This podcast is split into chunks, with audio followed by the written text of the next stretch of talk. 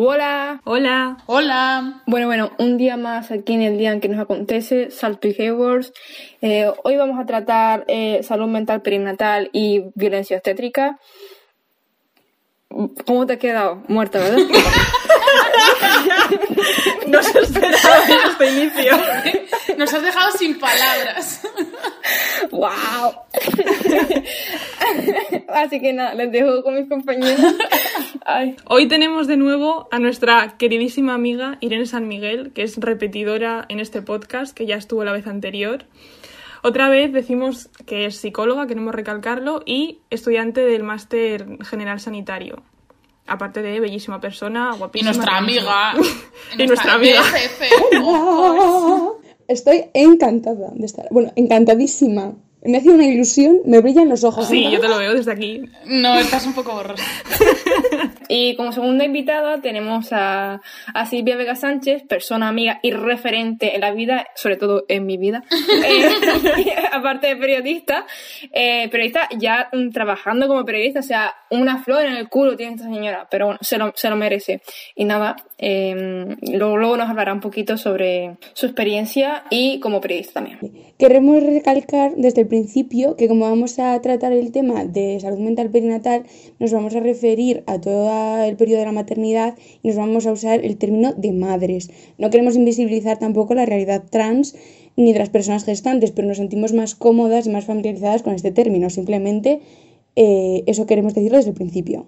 Y como objetivo de este podcast tenemos aportar un poco de información sobre la figura del psicólogo perinatal en nuestro sistema de salud mental, o más bien dicho, su ausencia, porque prácticamente no existe, y también visibilizar la violencia obstétrica que, suben, que sufren muchísimas mujeres. Bueno, todos sabemos, obviamente, que cuando una persona se queda embarazada, se la pregunta siempre por algo físico, se hacen ecografías, se hacen pruebas, siempre se preocupan por la salud del bebé y de, y de la mujer, que muy bien. Pero física. Eh, pero nunca se pregunta eh, por la salud mental. Esto es súper importante porque eh, una prueba muy rutinaria que se hace siempre es la prueba del azúcar, que es la curva que detecta pues, la diabetes gestacional y la prevalencia de la diabetes gestacional está entre el 5 y el 8%. Sin embargo, la prevalencia de la depresión postparto es mucho más alta y no llegamos a las mujeres. O sea, de 100 mujeres que podríamos diagnosticar, aunque no comulguemos con este término demasiado, eh, solo mm, se llegaría a decir unas 40. De esas 40 solo reciben una intervención 24 y de la intervención que reciben esas 24 solo 10 tienen una intervención adecuada a lo que precisan en ese momento. Pues estamos muy lejos de llegar a todas las mujeres. O sea, qué mal. Y además el, el periodo perinatal es el ideal para monitorizar el proceso emocional por el que pasa la mujer, porque tiene que acudir al hospital. Bueno, ahora con la pandemia eh, es más excepcional. Claro, es eso, que la mujer sí o sí va a tener que ir al hospital a, a, realizarse las pruebas físicas y es como el momento idóneo como para preguntarle, oye, ¿cómo te encuentras? ¿Tienes algún tipo de dificultad? O sea, sí, que sería fácil hacerlo. Sí, de fácil acceso. No es que la mujer tenga que ir de propio a un sitio, sino que ya que va, pues que le aborden todos los problemas. Aunque, sin embargo, em, también a veces no se llega a detectar porque hay una falta de honestidad y de sinceridad por parte de las mujeres al contestar. Porque hay un estigma sobre la salud mental y esto lo sabemos. Entonces las mujeres, cuando se les, claro, cuando se les hacen este tipo de preguntas, piensan, uy, ¿Por qué a mí y no al resto de mujeres le están preguntando esto? ¿Estarán detectando algo raro en mí? Entonces, Entonces es un círculo como todo. O que no querrán sentirse débiles, o peor mujer, o peor madre, o yo no llego, no soy capaz. Y luego pues la culpa te hace decir, no, todo perfecto, yo controlo la vida, el trabajo, siempre voy guapísima, arregladísima. Pues no. Pues, y eso también tiene que ver con el infradiagnóstico, perdón, que si nos fuésemos, no queremos irlo, si nos fuésemos a los criterios de diagnóstico que odiamos, es muy fácil solapar, porque en el momento del embarazo, especialmente en el primer, en el primer trimestre de gestación, hay mm, síntomas como muy visibles y muy gráficos que todas tenemos en la cabeza de náuseas, eh, cefaleas y tal, que repercuten a, lo fisiológico especialmente del sueño y la alimentación, que son criterios que se recogen en el DSM como parte de la depresión, pero luego también sentimientos de culpa y de inutilidad de no estar dando a tu bebé la vida intrauterina, digamos, que deberías. Entonces, son cosas comunes en el embarazo. Pero de todos también. modos, no, no, en plan, que no todas las mujeres viven el embarazo de la misma manera. Y quiero decir que habrá también mujeres que sí que pidan ayuda y sean. Por supuesto. No por esto digo que las mujeres no sean responsables, pero que son responsables de, por, por ejemplo, em, acudir a, a terapia psicológica, sí se lo pueden permitir, obviamente, que esto también es otro melón del tema de recursos económicos, pero que no, o sea, tampoco, ¿cómo decirlo?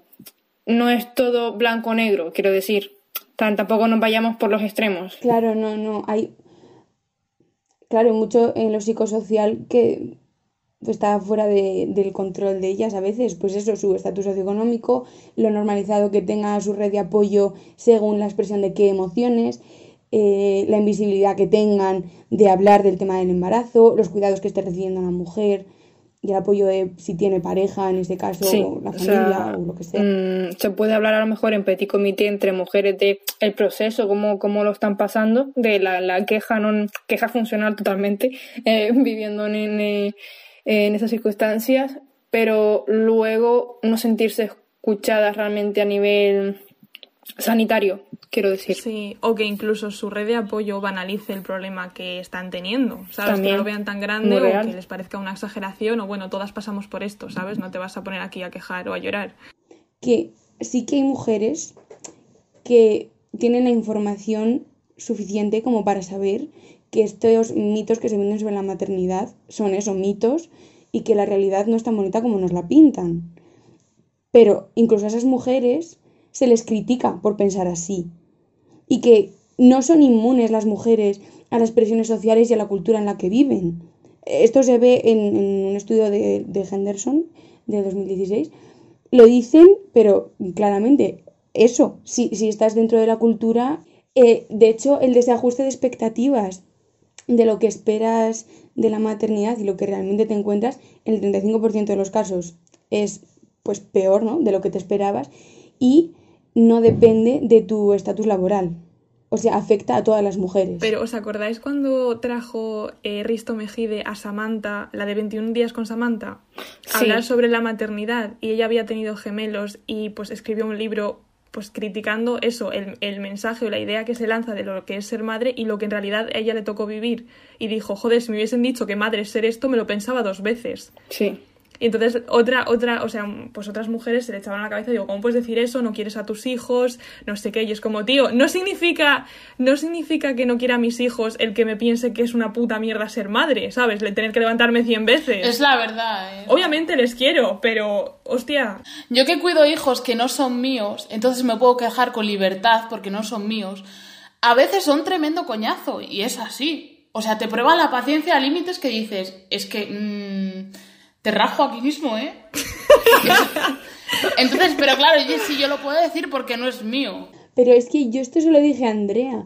Si a lo mejor la decisión habría llegado a ser la misma. En plan, a lo mejor Samantha también hubiese decidido ser madre. Lo que pasa es que habría tenido la información como para saber cuando llegasen Claro. esos momentos que sabía lo que venía. Que a lo mejor es peor de lo que se esperaba. Sí. pero por lo menos no estabas engañada, ¿sabes? No vivías Claro, en, una claro. en- en, el mundo de Yuppie. Pues ya ha quedado claro esta realidad y lo necesario que sería el que la figura de un psicólogo perinatal. Que, ¿Qué es lo que hace un psicólogo perinatal, Irene? A ver, la figura de la psicología perinatal lo que busca es aplicar los principios de la psicología, ¿no? De intervención, de tratamiento, de prevención y de promoción a la etapa perinatal, que comprende desde el momento en el que se busca la concepción, ¿no? Pues desde que una pareja o una, una familia que es monoparental, en este caso una mujer tal, decide someterse a un proceso de fertilización o busca un bebé eh, y se produce la concepción, o sea, ese momento previo ya lo incluye, hasta un año después del posparto. Entonces también se incluye ahí, pues eso, el momento de la concepción, la gestación, el embarazo, el parto, el puerperio, el posparto y todo. Vale, has comentado como, como la función que podría tener un psicoperinatal, pero aparte de, de ese De lo ligado tema, al embarazo, sí. sí, de- del solo del embarazo, qué otras áreas podría tratar, ah, tratar que también influyen en, eh, durante ese proceso, antes y después, obviamente también. Pues está muy ligado al tratamiento de duelo perinatal, que es una realidad muy invisibilizada, porque normalmente se da por hecho que si has perdido un bebé, pues ya tendrás otro, y eso hace mucho, Oh, mucho, mucho daño a las parejas. Dios. Sí. Y también está muy ligado a la terapia de pareja, porque claro, tienes que renegociar los roles que estabas eh, ejerciendo, ¿no? Eh, desde sistémica lo que sería el subsistema conyugal y el subsistema parental. Ya no eres solo pareja, ahora empiezas a ser madre o padre y, y también eres, pues eso, pareja. Además de ser, mm, en caso de la mujer, todos los otros roles que sigues continuando, ¿no? Hija, mm, perfecta, eh, trabajadora, que tiene que dar lactancia Cuidadora. materna a demanda durante al menos seis meses, recomendado por la OMS, y es algo que no te permiten hacer, pero sí. También en tema de pareja, eh, la programación de relaciones sexuales es súper importante porque cuando hay una búsqueda activa de embarazo, pues muchas veces hay problemas en ese ámbito, en el sexual, y también después del, del posparto, porque mm, retomar la actividad sexual con tu pareja a veces es un problema. Vale, queremos hacer hincapié también en ciertos factores de riesgo que afectan, pues eso, a las mujeres en, en la época de- del embarazo y de antes y después. Sí, em, por ejemplo, sí que se ha visto que las variables de personalidad y el haber sufrido una depresión previa o algún tipo de problema de salud mental aumenta la vulnerabilidad em, en esta etapa. Pero hay otras em, carencias a nivel más social, como pues la falta de apoyo, ¿no? O, la red con la que cuentes en ese momento, la relación que tengas con tu pareja, el haber sufrido otro tipo de abusos durante tu infancia o los delitos. Incluso la planificación del embarazo, que puede ser un embarazo planificado, pero como no concuerda con las expectativas de las que hablábamos antes, que la sociedad nos ha metido un poco por los ojos, pues aunque sea planificado, va a haber eh, ese 35% de que es peor de lo que esperabas. Y por supuesto, las complicaciones obstétricas. Como ha mencionado antes Irene, la palabra eh, personalidad y socialmente la definición de personalidad se aleja a lo que es- desde la perspectiva de la psicología entendemos. Eh, Sol nos va a contar cuál es la definición. Bueno, eso, le- eso les va un poco a, a no leer, porque más o menos me la sé, eh, pero desde el análisis de conducta en el libro de Frosan, eh, digamos que describen de una mejor forma para mí lo que sería o que hace referencia a la personalidad, que es como un conjunto de comportamientos estables que son modelados por el, por el entorno de la persona y, están bajo su control. Es decir, una persona se comporta en función de su contexto. Es como, me gusta mucho el ejemplo que, que ponen aquí, que a lo mejor dice, eh, no me imaginaba que esta persona hiciera esto. Y es porque a lo mejor estaba en otro contexto y sí que a lo mejor se podría soltar o desinhibir o vete tú a saber, pues hacer ese hincapié del tema de personalidad que no es entendida como los rasgos o el Big Five que nos En enseñaron. perinatal se ha estudiado eh, específicamente perfeccionismo y neuroticismo y se ha visto que sí tienen cierta correlación y pueden au- con la vulnerabilidad, ¿no? Pero mucho mejor predictores son el afecto negativo y eh, la ambivalencia. Por eso no hablan y está como peor visto el término depresión posparto porque la depresión postparto probablemente venga de la etapa prenatal. Entonces hablamos de depresión perinatal, que se da en, todo, en toda la etapa. Bueno, pues después de, de plantear cómo está la situación de, de, de Caquita, pues, ¿qué podemos hacer, no? Para solucionarlo. ¿Qué puede hacer un psicólogo para intentar ayudar en todo este meollo? Irene Reina, ilumínanos. Pedir más plazas PIR, lo primero de todo, Eso es lo primero. en, el que, Cierto, en la que se es contemple esta cierto. especialidad. Un examen representativo a lo que es la psicología, que no es el mira, amigo. También es cierto, pero bueno. Sí, eh, internacionalmente se ha propuesto hacer un screening a modo prevención para detectar a aquellas personas que no tienen todavía un problema desarrollado en salud mental, pero sí están en riesgo. Entonces, pues hacer evaluaciones longitudinales en vez de transversales, porque las pocas evaluaciones que se hacen de salud mental se, se hacen de forma transversal, o en el momento prenatal o en el momento post, pero no, no se hace un seguimiento ni una continuidad, que eso también es muy difícil porque cuando una mujer va a que le haga una ecografía, una revisión, cada vez le ve un médico distinto, un ginecólogo distinto, una matrona diferente. Entonces también es complicado que responda con sinceridad a nuestras preguntas si no tiene una vinculación con el personal sanitario, ¿no? Em, también se han propuesto programas de regulación emocional que ajusten las expectativas de las madres y eh, desde el plano nacional hay recomendaciones em, sobre el riesgo de violencia de género para las mujeres que pueden estar en riesgo. No tengo suficiente información de cómo se está llevando a cabo, si es que se está llevando a cabo, pero no hay tanto recogido sobre em, problemas emocionales. Sí que en Cataluña parece que se incluyen factores de riesgo cuando se redacta la anamnesis, tanto de antecedentes familiares, de patología mental como de antecedentes personales, pero mm, muchas veces eso no, se incluye nada más. Además, eh, las mujeres a veces no piden ayuda porque piensan que va a remitir espontáneamente en el momento del parto, cuando ya tengan a su bebé en brazos, y eso ya pues va a pasar, pero esto no sucede así, no, no va a remitir espontáneamente. Claro no va a desaparecer de repente. Bueno, eh, antes estábamos hablando un poquito de violencia obstétrica y, queríamos eh, tener aquí como invitada a Silvia, que la presentamos antes, pero le doy, le doy paso ahora para, para que ella si quiere se presente y, que nos cuente un poco como su historia personal y también eh, lo que pueda saber o que no sepa, que también se puede comentar a nivel periodístico. Así que, hola Silvia. Hello. Em, Bienvenida. Gracias, efectivamente. Eh, yo soy, soy Silvia, soy canaria como Sole, amiga de, Sole de hace ya un montón de años. Y, yo no soy psicóloga, yo soy, soy, soy periodista. Em, y, aquí estas chicas me invitaron a hablar de, de, violencia obstétrica y a mí me daba un poco de, de apuro porque, porque no me considero una fuente autorizada ¿no? para hablar de, de violencia obstétrica, no soy sanitaria, no soy psicóloga, no soy abogada. pero al mediodía, o sea, hoy, eh, hablando con mi madre, le dije, no te puedo llamar después que tengo que grabar un podcast. Y, y le dije, y es de, de, violencia obstétrica y no sé qué voy a decir. Y me dijo, ¿cómo que no sabes qué vas a decir? Si tú sí sabes de violencia obstétrica, le digo, ¿cómo que yo no? Dice, pero si tu vida entera ha estado condicionada por la violencia obstétrica, y le dije, verdad tienes razón. Claro, yo creo que es más importante eso que lo sufriste y no precisamente que seas profesional, digamos. Sí, o, sea, yo les voy a contar ah, para entender un poco qué es la violencia obstétrica. Bueno, si quieren, damos un poco primero la, la, definición. que haya por ahí. Sí, porque por ejemplo, a mí también me salió la de La definición de Wikipedia. pero, pero no me regí por ella y estuve leyendo a ver, no, no, no me leí obviamente una tesis, sino que era un resumen de una tesis o algo así.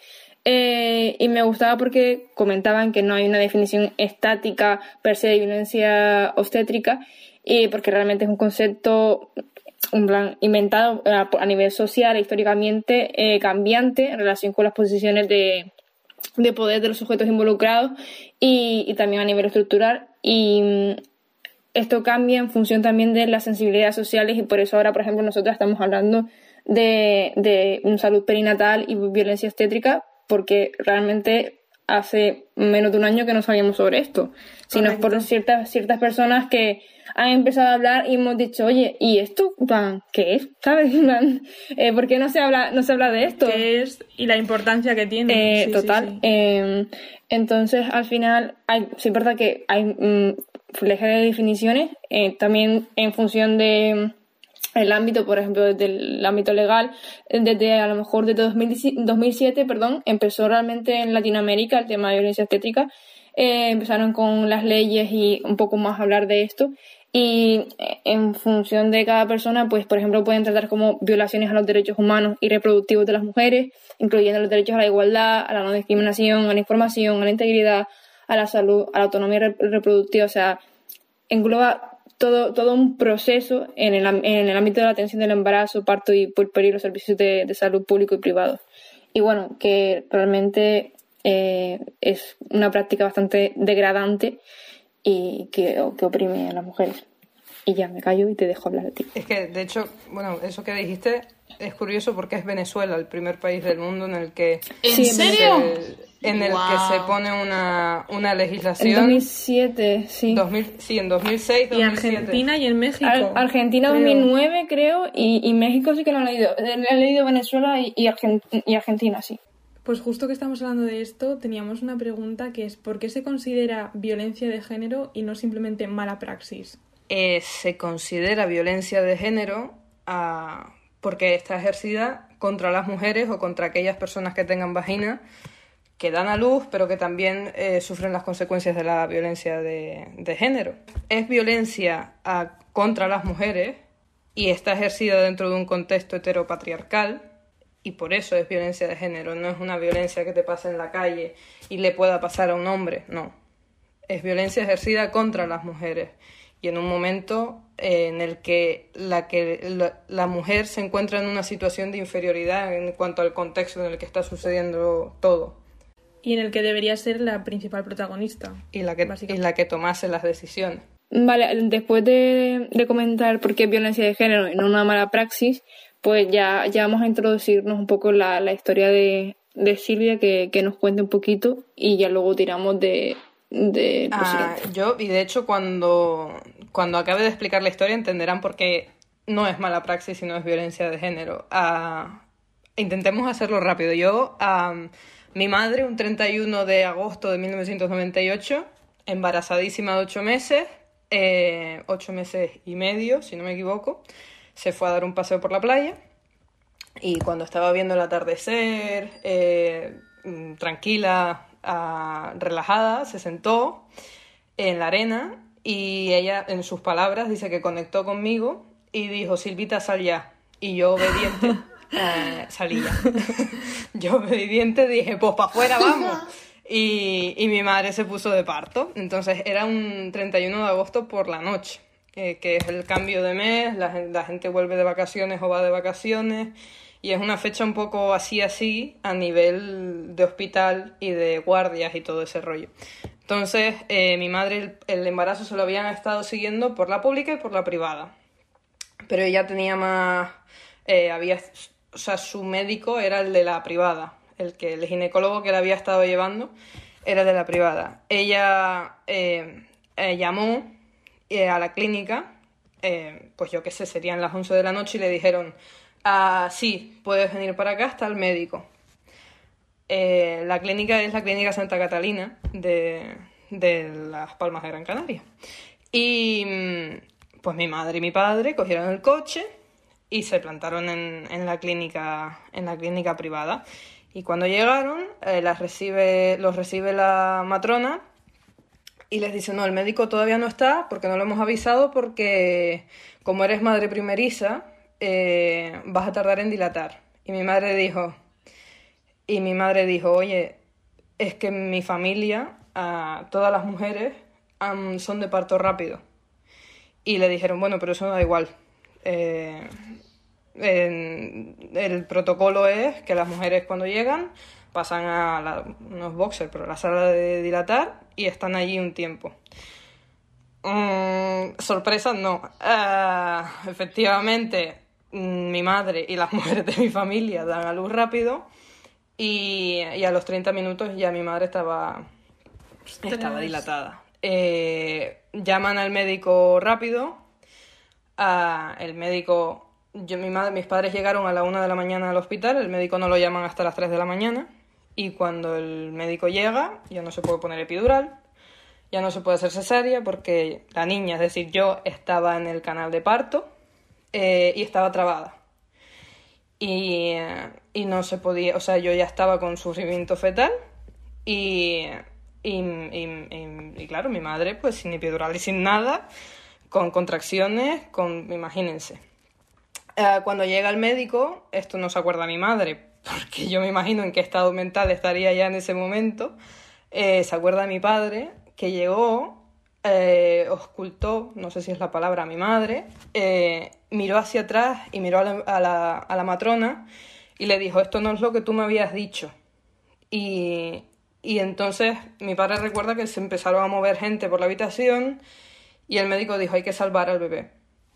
Hay que, simplemente dijo hay que salvar al bebé.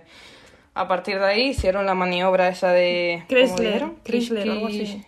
Que Quetzalero. para que la gente tenga una imagen es mm, ejercer presión contra el vientre para que el bebé se coloque mejor en el canal de parto. Sí, empujar, básicamente. Así no con- Sí, pero empujar a lo bestia. Sí, empujar la de tripa. saltar, o sea, de ir encima. No consiguieron desencajarme. Eh, forceps, no consiguieron desencajarme.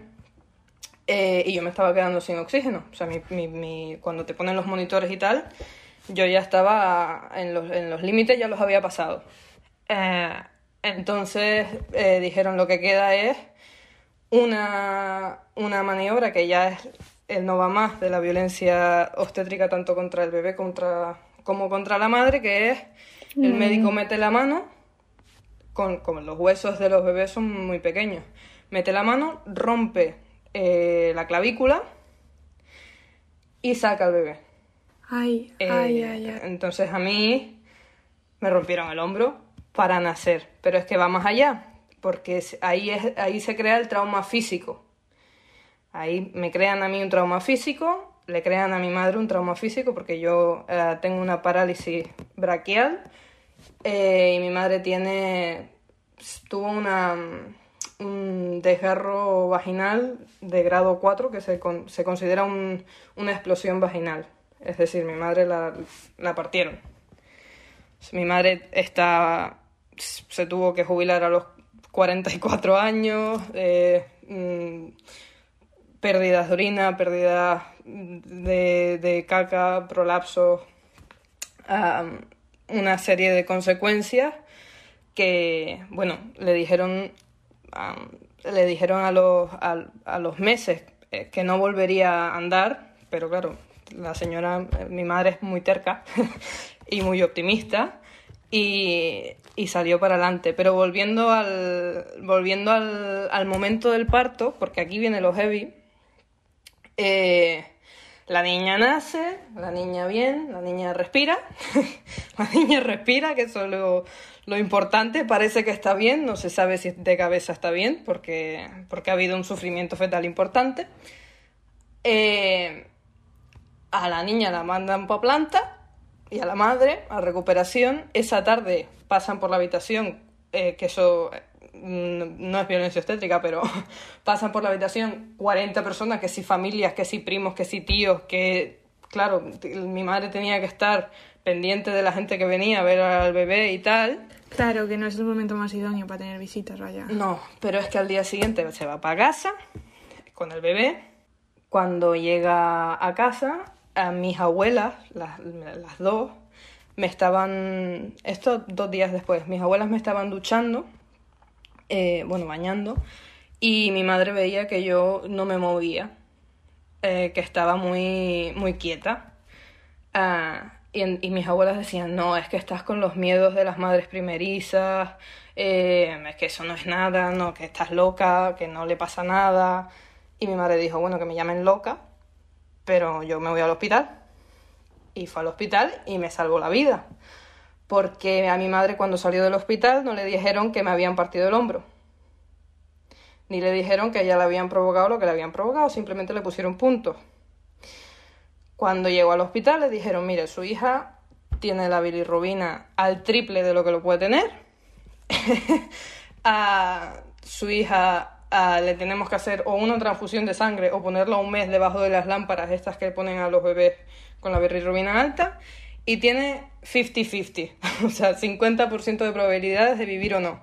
Y si eso no fuese poco, mm, le tengo que decir que su hija tiene el hombro partido, que ha tenido, que tiene una parálisis seguro, lo que no sabemos si es hemiplegia o si es una parálisis solo en el brazo o si es cerebral.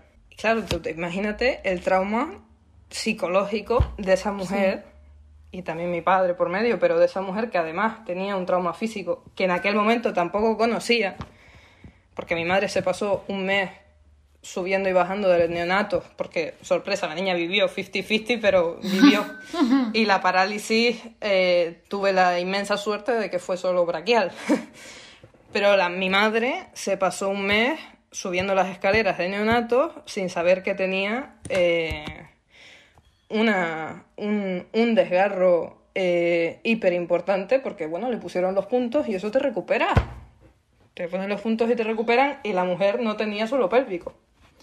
Y claro, mi madre no solo el trauma físico, sino el trauma, el trauma emocional porque después se inició un proceso judicial eh, y en ese proceso judicial no entraré, pero hay una forense que se inventa datos a- al- de, de- en un informe a una matrona que no aparece, la matrona que, di- que entró, que les dijo, no, todavía no hemos llamado al médico, eh, no consta en ningún papel que esa mujer estuviese trabajando allí.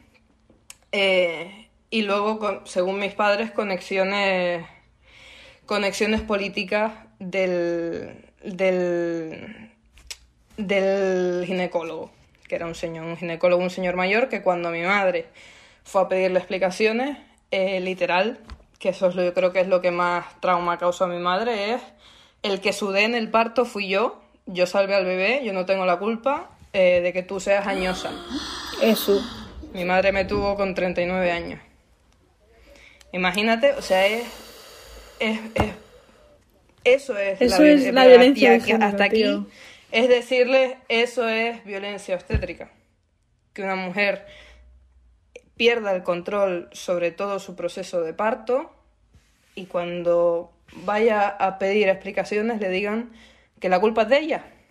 Y, y está invisibilizado la violencia obstétrica y ahí es donde el papel de ustedes a mí me parece súper interesante que exista eh, psicólogos y psicólogas eh, perinatales porque en un caso como mi madre, mi madre tuvo un trauma muchos años después, yo desconozco, la verdad, es una cosa que no le he preguntado, si tuvo acceso a herramientas, eh, a herramientas y a personas que la, que la ayudasen a nivel psicológico, pero me parece súper importante porque aunque es un caso que dices, bueno, fue hace 20 años, No, no. sigue pasando.